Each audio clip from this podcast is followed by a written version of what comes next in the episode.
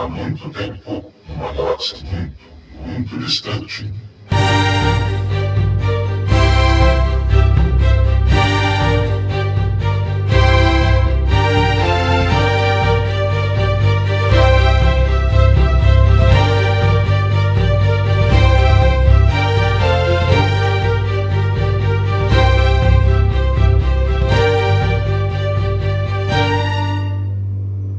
Bom dia, boa tarde, boa noite. Chegamos hoje ao episódio 007 de Sozinho em Arthur.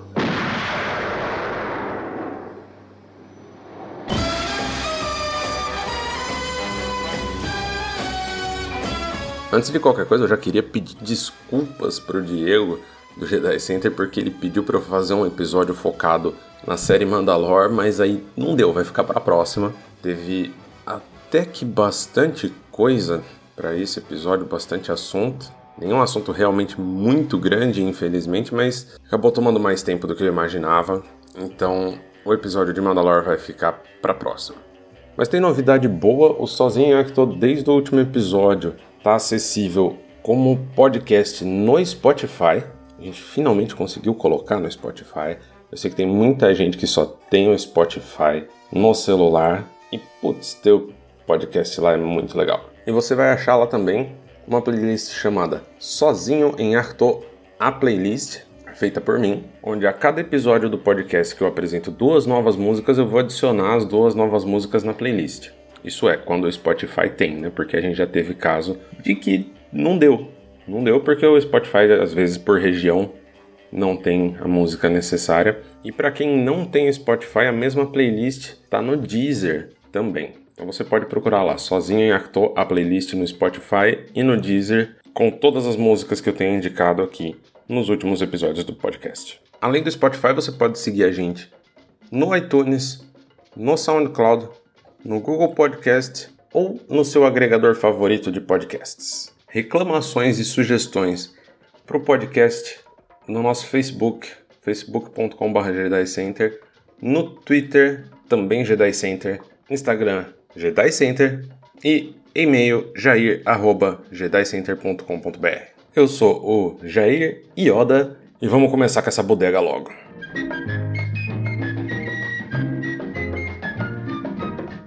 Vamos comentar agora um boato que surgiu, um rumor que surgiu no dia 6 de novembro no The Weekly Planet Podcast. Um podcast de 1 hora e 50. Confesso que eu não ouvi ele inteiro, porém é dito que uma fonte que supostamente está perto da produção do episódio 9, diz que o Matt Smith, o 11º Doutor, ou o Príncipe Albert de The Crown da Netflix, que já foi confirmado como ator no episódio 9, faria o Imperador Palpatine jovem. Eu duvido imensamente disso. Não do Palpatine jovem, a gente já viu flashbacks na saga, a gente poderia ver muito bem um holograma do Palpatine jovem. Vai que o Luke tinha um holocron, por favor, coloquem um holocron no episódio 9, pelo amor de Deus. Vai que o Luke tinha um holocron do Palpatine lá em Acto. Pode ter muitos motivos, muitas maneiras de trazer um Palpatine mais jovem se o J.J. Abrams quiser fazer uma ligação entre o Palpatine e o Snoke, por exemplo, e matar a vontade de alguns fãs de informação. Acho meio desnefefauro, mas tudo bem, não tem problema, assim, dá para colocar. Agora, para que usar o Matt Smith para isso? Eu duvido muito deste boato específico de usar o Matt Smith para isso por alguns motivos. O primeiro é, a Disney tem desenvolvido muito a tecnologia de rejuvenescimento de ator. Isso foi usado com Robert Downey Jr. em Capitão América Guerra Civil. Ficou meio ruim ali. Com Michael Douglas em Homem-Formiga. Com o Johnny Depp em um dos 382 Piratas do Caribe. Na verdade, o Dead Man Tell No Tales. E toda a participação do Samuel L. Motherfucker Jackson, nosso Mace Windu, no filme da Capitã Marvel, que ainda não saiu. Aí você vai trazer um ator de Doctor Who para substituir um outro ator de Star Wars que está vivo, continua fazendo Star Wars, Ian McDiarmid. McDiarmid. McDiarmid. Oh, enfim, o ator do Palpatine, vamos chamar só de Ian. O Ian fez o Palpatine já em três episódios de Rebels esse ano. Não é um cara que não quer participar. Por exemplo, o ator do Edge, ele não quer voltar a participar de Star Wars. Então, se fosse colocar o Edge, ia precisar de um ator novo. Agora, quando você tem o ator original fazendo ainda o personagem, fazendo até hoje, isso foi seis meses atrás, para que, que você vai trazer um outro ator? Se você tem o ator original fazendo e você tem a tecnologia para fazer ele mais jovem. Falando de episódio 9, o Adam Driver deu uma entrevista para Vulture no começo de novembro ele falou de Star Wars, mas sem realmente falar de Star Wars. Na primeira pergunta que foi mencionado Star Wars, na verdade o entrevistador da Vulture, o repórter, pergunta assim: Eu sei que a fama e o assunto da fama não é a sua coisa favorita. Então, como essa coisa que você não gosta serviu como um fator de você decidir estar em Star Wars? Você tinha que saber que isso aumentaria a sua fama. Aí a resposta do Adam Driver, eu ia falar Kylo Ren agora. A resposta do Adam Driver foi um não, seco. E o repórter virou e perguntou: Não? E aí o Adam Driver continuou: eu sabia que mais pessoas veriam isso, Star Wars, do que a maioria das coisas que eu faço, mas eu não tinha como ter antecipado o quanto que as pessoas iriam me reconhecer, porque é muito diferente para cada pessoa. Eu sou muito alto e tenho um visual específico. Eu não consigo me misturar numa multidão. Algumas perguntas depois, o repórter perguntou o que é interessante sobre ele fazer o papel do Kylo Ren. A resposta foi: Isso é difícil de falar porque a gente está trabalhando na direção de alguma coisa em particular com esse personagem e eu não gostaria de entregar muitas coisas. Ao que o repórter continuou: Me parece que seria divertido brincar, atuar em volta desse mundo. Ao que o Adam Driver respondeu: Sim, a escala e o tamanho é interessante. Normalmente você está trabalhando com pessoas que são tipo. Todo mundo economize os cigarros porque nós vamos precisar deles para o resto do filme. Mas Star Wars tem 4 mil pessoas trabalhando nele. É um processo completamente diferente. E aí ele mencionou Star Wars de novo quando ele foi perguntado o que, que ele acha das pessoas acharem ele intenso. Ao que ele respondeu que ele não sabe de onde ele vem, de onde isso vem. Ele disse assim, diminuindo a resposta, né? Eu não penso em eu mesmo como uma pessoa intensa. Se o que eu estou fazendo é tão anormal que é intenso, eu, tenho, eu não tenho ideia. Eu não sou um ator de método. Eu gosto de estar focado no set, mas isso não é porque eu tenho um processo que eu estou impondo em todo mundo. Às vezes você tem que estar mais focado entre as cenas, porque o que acontece é que, em algo como Star Wars, é puramente comédia entre as gravações, entre os takes. É Stormtroopers trombando em paredes porque eles não conseguem ver nada através dos capacetes dele. Então eu não sei de onde vem essa coisa de intensidade. Então, na verdade, você vê que ele falou, falou, falou e não falou nada. E o cara é muito bom em não falar nada. Muito, muito bom em não falar nada. Ele só respondeu que eles estão trabalhando em uma direção, que pode ser redenção, pode ser sacrifício, pode ser se tornar o vilão mais vilanesco de Star Wars. É esperar para ver. E falando em entrevistas, saiu também em 5 de novembro uma entrevista com a Ashley Eckstein, que é a atriz que faz a Ahsoka tanto em The Clone Wars como em Rebels, dando um pequeno update nas gravações da sétima temporada de Star Wars The Clone Wars. Ela menciona na entrevista que todo o cast está atualmente gravando. Ela fala que eles gravam em grupo como se fosse um radiodrama, um audiodrama.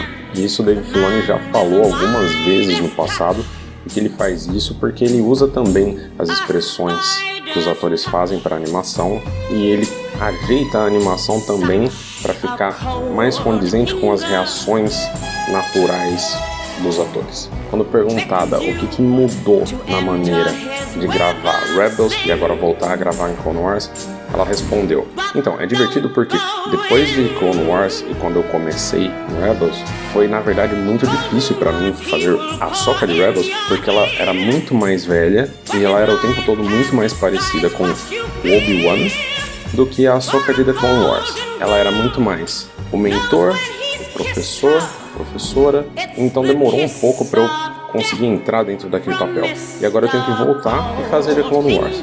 Então eu tenho que desaprender tudo que eu aprendi, entre aspas, sobre a personagem e aquele lugar que eu fui para a Soca de Rebels voltar para a de The Clone Wars. Em realidade, é depois daquela, de que ela desce daqueles degraus. Aqui ela está se referindo à cena final da quinta temporada, onde ela desce os degraus do Templo Jedi. Então, você sabe, ela ainda está com mais ou menos a mesma idade. Então, em termos de idade, eu sei que eu posso, que eu consigo fazer a voz que tinha naquela época, mas ela está também em um momento diferente, em um lugar diferente, porque ela acabou de sair da Ordem Jedi e ela está lidando com questões e emoções e pensamentos do tipo, o que acontece a seguir? E no final ela ainda agradeceu os fãs, porque no início, quando criaram a campanha Save the Clone Wars, que gerou inclusive a hashtag que a gente usa no podcast, o Clone Wars Saved, quando foi anunciada a sétima temporada, que ela achou doce fofo, mas que ela não achou que ia dar certo. Porque no final deu certo. Então ela agradece muito os fãs. Bomba, para bailar esto es una bomba, para gozar esto es una bomba, para menear esto es una bomba, e las mujeres lo bailan. E bomba foi o que aconteceu em 8 de novembro. Não tô gravando isso aqui no dia seguinte, no dia 9. Acabou de sair ontem, lembrando, 8 de novembro, o presidente CEO da Disney, Bob Iger, anunciou em uma reunião de acionistas que uma segunda série live action, também conhecida como Carne e Osso em português, não, não é esse o nome certo, a gente fala live action mesmo. Uh, uma segunda série live action de Star Wars está sendo produzida para o serviço de streaming da Disney, que vai ser o competidor da Disney com relação ao Netflix e que teve o nome revelado como Disney Plus, Disney com um maisinho na frente. Será que no Brasil vai ser Disney mais? O lançamento do Disney Plus é em 2019 nos Estados Unidos, mas a gente não tem datas para outros países. E segundo o site oficial de Star Wars, que fez um anúncio logo depois, a série vai focar em Cassian Endor, o personagem do Diego Luna em Rogue One, né?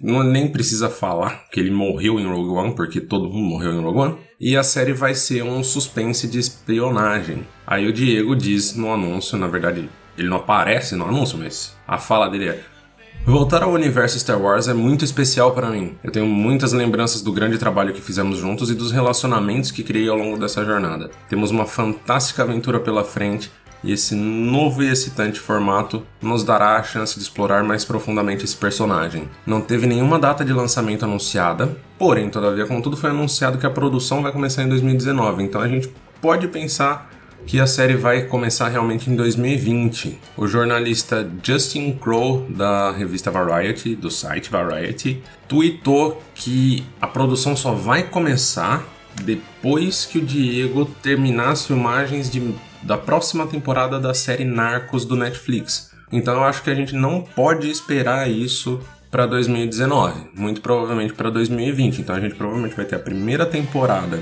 de The Mandalorian e aí essa série. Nós aqui no Jedi Center estamos apostando que vai ser uma temporada só, que vai ser uma mini e não uma série de várias temporadas.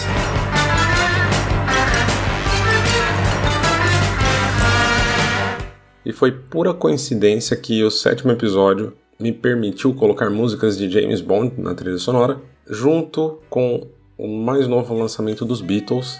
Eu prometo que depois eu vou ficar uns 5 episódios sem os Beatles. Juro, prometo. É minha banda favorita, mas a minha indicação realmente é um lançamento novo. Saiu na semana passada, no dia 9 de novembro, a edição de 50 anos de aniversário do disco The Beatles, também conhecido como álbum branco, White Album, com seis discos. São dois CDs, dois discos originais, com as 30 músicas. Foi um álbum duplo que os Beatles fizeram e ali você podia já sentir. Foi o primeiro que teve a participação da Yoko Ono durante a gravação. Teve briga, o Ringo Starr saiu da banda e depois voltou e foi recebido com flores em volta da bateria.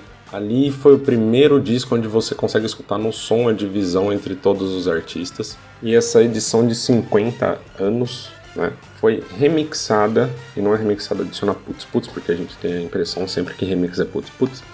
Não, remix é só pegar as trilhas originais separadas de bateria, baixo, guitarra, vocal, piano, etc. e refazer a mixagem da música. E ele é um álbum que tem uma produção crua, era mais ou menos o que os Beatles queriam na época, um treco mais cru, depois deles estarem vindo de Rubber Soul Revolver e Sgt. Peppers, e aí já tinham lançado também a compilação Magical Mystery Tour nos Estados Unidos. Ele é um álbum que essa remixagem ficou muito boa. Ele parece que foi gravado esse ano. E ainda tem como terceiro disco as demos, que são todas acústicas, ele é basicamente um álbum branco acústico, e mais outros três discos de outtakes de estúdio. E você vai ouvir agora Back in the USSR, de volta à União Soviética, que é justamente a música que abre esse disco.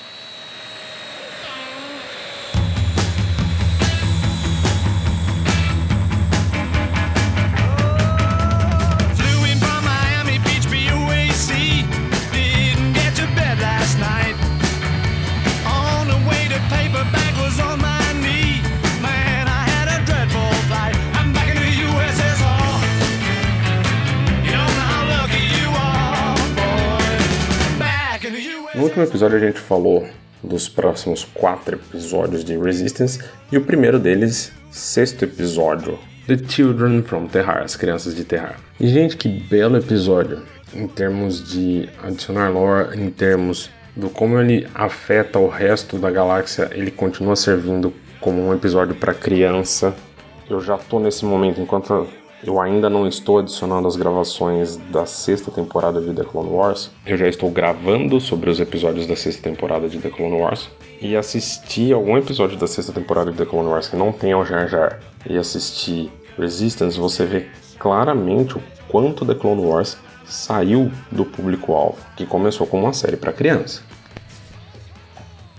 E aqui também, esse é um episódio que cabe muito bem, a gente continua tendo as patetices do Cass, o Nico continua sendo um alienígena irritante, mas menos irritante do que o Cass, com toda a mania dele de entender tudo diretamente, mas isso lembra um pouco o Data de Jornada nas Estrelas, a nova geração. E o episódio começa com o Cass de novo quebrando alguma coisa na Fireball, bola de fogo, sou eu bola de fogo. E aí ele está no bar, não consegue pagar nem por água, e ele vê duas pessoas lá, que estão sempre por lá, inclusive, discutindo uma recompensa de 20 mil créditos para duas crianças que fugiram do planeta Terra. E onde estão essas crianças? No mercado da Colossus. O caso literalmente tropeça nelas. A Ayla e o Kel. Aliás, né? A Ayla e o Kel roubaram bacon azul de porco puffer. Porco puffer é aquele porco que a gente viu em Rebels, que ele quando ele fica assustado ele incha, é uma bola ele aparece bastante no episódio em que o Lando Calrissian aparece. E bizarramente quem vende essa comida é um Ugnaught, que são alienígenas que parecem porco. Então é um porco vendendo bacon de outro tipo de porco. Meio de...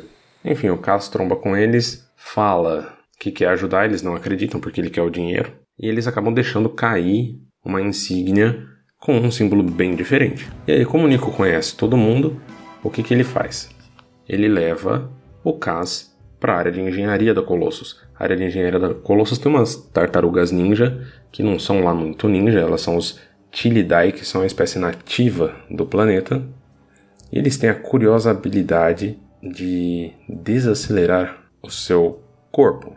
Isso, olha que eles já são nerdos. E é nesse momento que chega um robô para procurar o Cas para que ele vá falar com o Capitão Doza. Ele conta o que está acontecendo, enquanto os Tilidae supostamente vão procurar a criança e o Capitão Doza fica com a insígnia e avisa a Capitã Phasma. E a gente tem a volta da Gwendolyn Christie aí. Você pode ver claramente que a Capitã Phasma ela é usada por pouco tempo justamente pela atriz não ter exatamente uma agenda que permita muita coisa.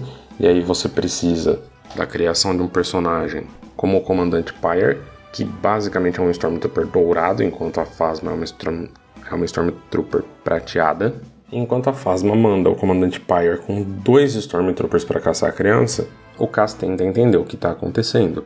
E as crianças falam que toda a vila deles em Terrar foi destruída, mais ou menos como a vila que a gente vê em Jakku no começo do episódio 7, e que foi o Kylo Ren que destruiu. E eles foram os únicos dois a sobreviver, então eles não estão desaparecidos, eles fugiram. Eu sei que a solução no final é bem inteligente e mal dá para acreditar que o Cass conseguiu pensar nisso. Ele simula como se as crianças tivessem se jogado ao mar na frente do comandante Pyre, mas quem caiu acabaram sendo duas tartarugas. E como as tartarugas, elas são do planeta, né? Então elas caem na água e nada acontece com elas, e como elas têm aquela habilidade de desacelerar o próprio corpo, os scanners da primeira ordem entendem que os sinais vitais estão abaixando. Então estão abaixando e que as crianças morreram na água gelada. E isso é o que o comandante Pyre informa a Phasma.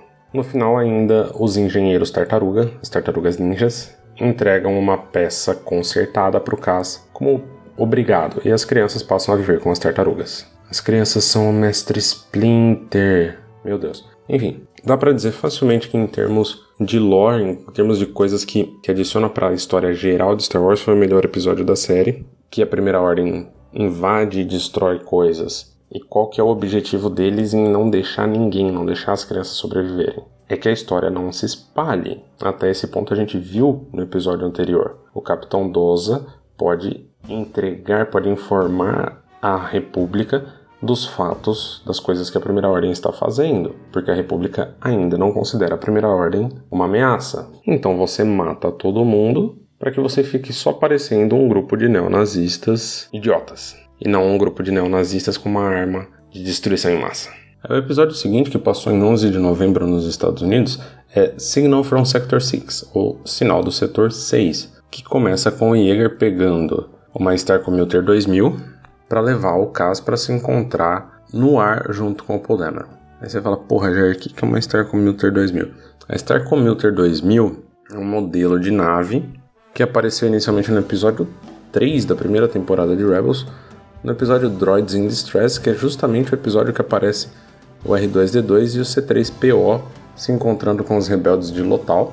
Ele é meio que um ônibus espacial da galáxia. E aí chega o Paul e chega uma outra X-Wing sem piloto, sendo pilotada pela droidezinha CB-23, que na verdade era para ela se chamar BB-23, porém chamar dois droids de bebê no mesmo episódio ia dar problema, então mudaram o nome dela para CB-23. Enquanto o Paul está conversando com o Cass, falando sobre as missões que o Cass fez, eles recebem um sinal de socorro, um pedido de socorro vindo do setor 6. O que diabos isso quer dizer? Vai saber. Quando eles chegam lá, é uma nave que foi atacada por piratas, tem algumas naves de pirata em volta e tem várias formas de vida que são detectadas pelo BB-8 e pela CB-23, CB-23. Agora que eu me toquei que rima em inglês. E quando o Paul e o Kaz entram na nave, eles dão de cara com muitos Koakian Monkey Lizards. Koakian Monkey Lizards, ou macacos lagartos coaquianos, são a raça dos Salation Scrumb, que é aquele macaquinho que fica do lado do Jabba no episódio 6. E o Rondonaka também tem um Koakian Monkey Lizard que fica junto com ele, fica no ombro dele quase o tempo todo, toda vez que ele aparece em The Clone Wars. E aí, fugindo dos Koakian Monkey Lizards, eles descobrem que tem um bicho assim um pouquinho maior ali, que é a primeira aparição no cânone do Koakian Ape Lizard. Embora em português monkey e ape sejam traduzidos como macaco, em inglês são dois tipos diferentes. Os apes são justamente os primatas da superfamília Hominoidea, ou grandes símios, antropóides, grandes primatas ou grandes macacos. Então, para citar os nomes mais conhecidos, apes são gibões, orangotangos, gorilas, chimpanzés, bonobos e humanos. Então é basicamente um gorila lagarto coaquiano. E durante a fuga do gorila lagarto coaquiano, que pelo jeito comeu todos os outros piratas, a gente até vê dois deles sendo puxados pelo bicho, né? Encontrando seu fim, e o Podemeron falando que antes eles, antes os piratas do que ele e o Cass, eles encontram uma Mirialan rosa, desmaiada bastante desmaiado, inclusive dentro de uma caixa. E aí eles entendem que é alguém da tripulação que estava escondida. Quem prestou bem atenção no episódio Triple Dark, o do ataque dos piratas, percebeu que ela aparece lá, mas ela estava só de capacete, então você só via o olho dela. Aquela lá é a Sinara. Mirialan, para quem não sabe, é a mesma espécie da Luminara Unduli e da Berrizoff. Berrizoff que é justamente a aprendiz padawan que causou a saída da Soca da Ordem Jedi. As duas Jedi que tiveram Minara e Barrys a primeira aparição no episódio 2, Ataque dos Clones. A Senara inclusive quase foi verde ao invés de rosa, e anteriormente ela quase foi uma Weequay. Weequay é a raça do Rondo. Bizarramente o BB-8 continua com o Cass e a CB-23 vai embora com o Paul, que eu acho bizarríssimo. E eu queria saber o que vai acontecer no final da temporada, porque vai acabar a temporada, muito provavelmente vai estar junto com The Force Awakens e aí o BB-8 vai ter que ir embora com o Paul. E aí o que, que vão fazer para a segunda temporada? Vão devolver o BB-8 para o caso de novo? Vão colocar uma outra bolinha rolante para ficar junto com o Cass? E o Cass acaba registrando a Sinara para ela poder entrar dentro da Colossus. E aí o episódio termina justamente com ela fazendo contato com o chefe pirata dela, o Kragan Gore, explicando que todos os outros piratas morreram e o Kragan dá a ordem para ela dela ficar dentro da Colossus, porque isso pode ser mais importante para ele até do que o que ela deixaria de fazer estando junto com eles. E a gente vai acabar vendo já muito provavelmente, já no dia 18, alguma cagada do tipo, já que o próximo episódio se chama Sinara's Score, a descrição oficial fala, a gente já mencionou isso no episódio passado. Em uma missão para reparar uma defesa vital da plataforma, o Cass fica amigo da misteriosa Sinara e é atacado por piratas. Então a gente já vai ver no próximo episódio alguma coisa relativa a isso.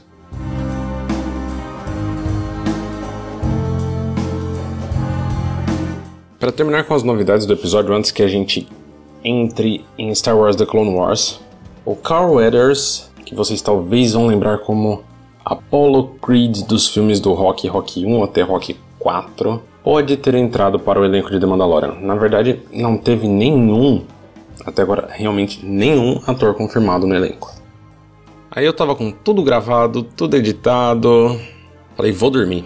Vou dormir, os porgs já estão quietinhos aqui em Arto. Resolvi abrir a Interwebs. E tem vários sites, inicialmente a revista Variety, o site oficial da revista Variety, informa que o Pedro Pascal será o personagem principal em The Mandalorian. Hoje pela manhã, 14 de novembro, o Entertainment Weekly confirmou a informação com fontes deles, fontes separadas da Variety, mas ainda não há nenhum anúncio oficial da Lucasfilm. É muito pouco provável que esse boato a essa altura que a Variety ou MakingStarWars.net que já tinha ventilado a informação mais de um mês atrás e que na época os agentes do Pedro Pascal haviam negado, mas é muito pouco provável que três sites com fontes diferentes, principalmente do tamanho do Entertainment Weekly e da Variety, estejam errados nisso, porém a gente ainda não teve nenhuma confirmação oficial da Lucasfilm. Para quem não faz a menor ideia de quem que eu tô falando, eu tô falando do Oberyn Martell de Game of Thrones. Ele apareceu em sete episódios e ganhou assim os fãs de uma maneira incrível. Na minha humilde opinião, o personagem do Oberyn Martell ficou muito melhor com ele do que é nos livros. Isso me deixa extremamente ansioso sobre a participação dele na série. E para quem nunca assistiu Game of Thrones, mas pode ter assistido Narcos, ele é o Javier Penha, que é, junto com o Stephen Murphy, um dos dois agentes americanos a investigar o Pablo Escobar.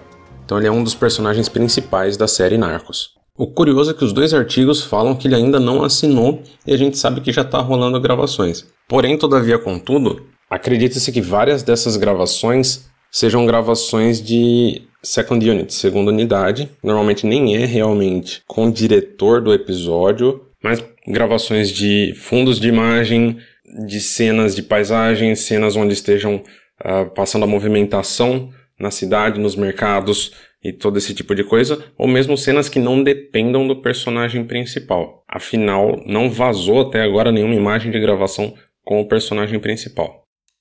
E aqui eu vou deixar a nossa segunda indicação do dia, é a banda Of Monsters and Men da Islândia. Você não sabe qual que é a Islândia? É aquele paizinho minúsculo de 350 mil pessoas, que é menor que Piracicaba no interior de São Paulo, e que chegou na Eurocopa e na Copa do Mundo. E eu vou deixar aqui uma versão ao vivo de Mountain Sound, música do primeiro disco da banda of Monsters and Men, que tem até agora dois discos e um ao vivo, dois discos de estúdio e um ao vivo. Eu espero que vocês curtam.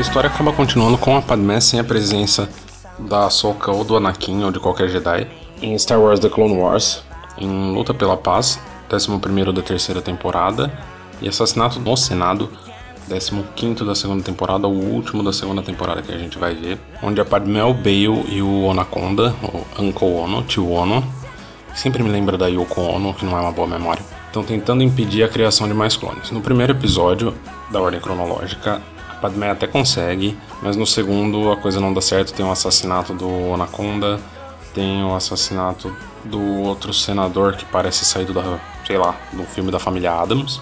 E tem um assassinato mencionado também, não nesse episódio, no Luta pela Paz, tem um assassinato mencionado da, da senadora separatista, a Bonteri, o que transforma o Lux Bonteri em mais um órfão dentro de Star Wars. Eu fico feliz que tenha passado essa parte. Realmente, como eu falei anteriormente, eu gosto muito do primeiro episódio disso. Eu acho um dos melhores episódios da série, mas depois, política, apesar de bem feita no caso, são dois episódios focados demais em política. E aí a gente vai entrar agora nas Irmãs das Trevas, as Night Sisters. A parte legal é que a partir de agora, com o 12 episódio da terceira temporada, Night Sisters, dá pra ir direto, sem pular nada, até o final da quarta temporada.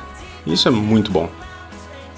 Finalmente a gente entra assim uns 30 episódios seguidos sem ter que ficar fazendo ida e volta sem ter que ficar pulando, feito um louco. Night Sisters, Irmãs da Noite, né? Seria melhor que Irmãs da, das Trevas. 12 da terceira temporada e o 13 Monster, Monstro, traduzido como Novo Assassino, e depois Witches of the Mist, Bruxas do Nevoeiro, traduzido como Perigo à Frente, 14 da terceira temporada. É uma trilogia que mostra a apresentação dos Savage Operas, que é uma trilogia de episódios boa, é um tema muito legal trazer as Irmãs da Noite, as Night Sisters, pro cânone. Elas eram bruxas que já tinham aparecido desde 94 no livro Courtship of Princess Leia. As bruxas já existiam dentro de Star Wars desde 1984, 85, com o filme A Batalha de Endor, que tem uma bruxa lá, é, é a principal vilã, inclusive. E num retcon, na época, no Legends, ela foi considerada a primeira Night Sister do canon. Uma bruxa de Datomir. A Datomir que tem um visual muito legal, né? Parece a Terra com o oceano vermelho, o céu vermelho, tudo vermelho. É uma visão muito legal, muito diferente da força, sair um pouco daquela questão só de Jedi, Sith, Jedi, Sith, Jedi, Sith ou no caso que a gente tem agora na trilogia sequência Jedi e Cavaleiro de Rain. A gente vê o passado da a gente vê o passado da Sage Ventress, a gente vê o mestre dela, o Kinarek, Kainarek, não sei como é que fala, porque não quer falar do nome dele no episódio, que é morto, ela vendo o mestre, o mestre ser morto, e no Antigo Legends ela nunca foi oficializada como Padawan pelo Conselho Jedi, porque ele, ele adotou ela naquele planeta e eles ficaram 10 anos lá. Então ele nunca tinha voltado para o Conselho Jedi. Então a história dela ser uma Padawan não era nem conhecida pelo Conselho Jedi no antigo Legends. Isso não é confirmado nem negado no cânone, mas é basicamente o que está mostrando ali. Ela sendo uma Padawan e ninguém fala que ela era uma Padawan. É uma história muito legal, é um pouco parecida com a história da Aura Singh. Eu já até mencionei isso em outro, falando sobre outro episódio. E como curiosidades, aqui é a primeira aparição do novo modelo do Obi-Wan. E a Mentalzen ela era, na verdade, uma concept art para uma bruxa Sith para o episódio 1, antes de decidirem pelo Darth Maul. É curioso ver já no segundo episódio dessa trilogia toda a escolha por um novo guerreiro, mostrar que as Night Sisters têm o controle total sobre o planeta, coisa que Obi-Wan fala no episódio seguinte, que elas são superiores aos Night Brothers, que são esse grupo da raça do Maul, e as tatuagens são tatuagens de guerreiros da tribo dele, não são tatuagens Sith, que era o que se imaginava anteriormente no Legends. E aí a gente vê o Halsey, que é o mestre Jedi que morreu, ele já tinha aparecido em Grievous Intrigue da segunda temporada. E o seu aprendiz, que se não me falha a memória está aparecendo aqui pela primeira vez, é o Nox, com K mudo no começo. Ele é da mesma espécie do Kit Fisto. Tem muito paralelo nesse episódio, nesse episódio Monster. Tem muito paralelo do treinamento do Yoda pro Luke, para um treinamento rápido também do Conde do Khan, do Conde do Ku, para o Savage Opress. Até algumas das falas são parecidas, distorcidas, é muito legal ver esse treinamento, a gente nunca tinha visto um treinamento assim. E depois disso eu acho que a gente nunca mais viu.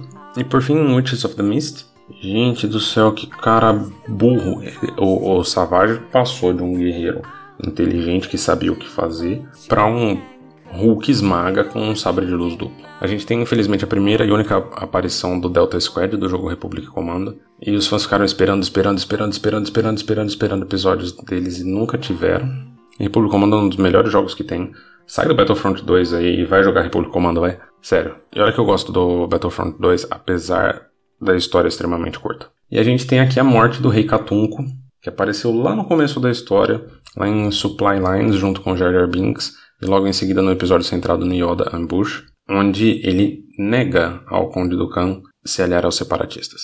E aí a gente vê o que o Conde Dukan faz, né? Bom, o episódio termina com o que para mim é a pior decisão que o George Lucas já fez, que é ressuscitar o Darth Maul. Não porque as histórias não sejam boas depois, tem muita história boa com ele depois. E vocês talvez vão escutar falando isso algumas vezes nos próximos episódios, de que já que ressuscitou, usa direito. E na verdade ele é usado muito bem várias, várias vezes. Mas para quê? Para quê?